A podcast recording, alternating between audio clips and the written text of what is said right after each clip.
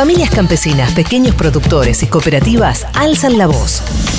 Noticias de En Otro Campo. La UTT en maldita suerte.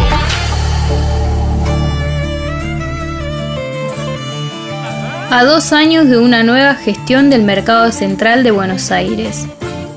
El 24 de marzo de 2020, Nahuel Levalli, coordinador nacional de la UTT, asumió la conducción del mercado con el mandato de aportar a la transformación del modelo agroalimentario.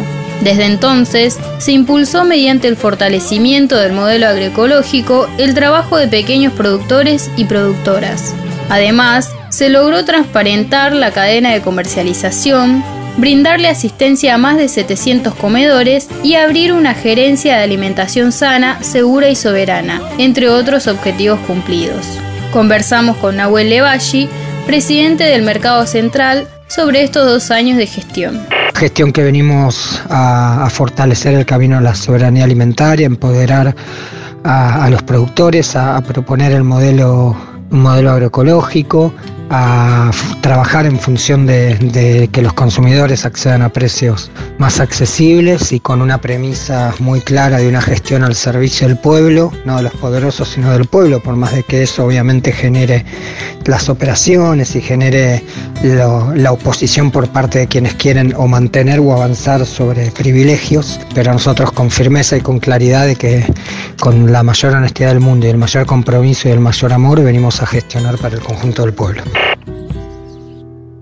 Nuevos descuentos en los almacenes de UTT. Desde marzo, las personas gestantes, jubiladas y estudiantes cuentan con un 10% de descuentos los días martes y jueves. La iniciativa busca acompañar a los sectores que más lo necesitan ante la brutal especulación del mercado sobre los precios de los alimentos. La UTT sostiene el compromiso de garantizar alimentos sanos y a precios justos para el pueblo. Cierre de exportaciones de productos derivados de la soja. La Mesa Agroalimentaria Argentina afirmó que la medida tomada por el gobierno es favorable en términos de recaudación nacional. A su vez, consideran que esos fondos no deben destinarse a reducir el déficit fiscal, sino a fideicomisos para abaratar la canasta alimentaria y a créditos para la pequeña producción. Las organizaciones que conforman la mesa entienden que es necesario tomar medidas de fondo para el desarrollo del sector y garantizar el abastecimiento de alimentos sanos para el pueblo. Sequía en yerbatales de Misiones y Corrientes. Ambas provincias se encuentran en una situación crítica debido a la falta de lluvias y a las altas temperaturas durante el verano. Además, los incendios agravaron la situación que llevó a la pérdida de las producciones. Carlos Biechteler, productor y presidente de la cooperativa del Colono de Misiones, nos comentó la situación.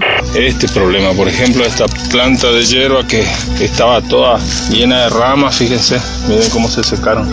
acá hay ramas que ah, están, están secas totalmente. Fíjense esta, ya está totalmente muerta, ya se secó todo. Esta es la, la cruda realidad. 60-70% de la producción se perdió.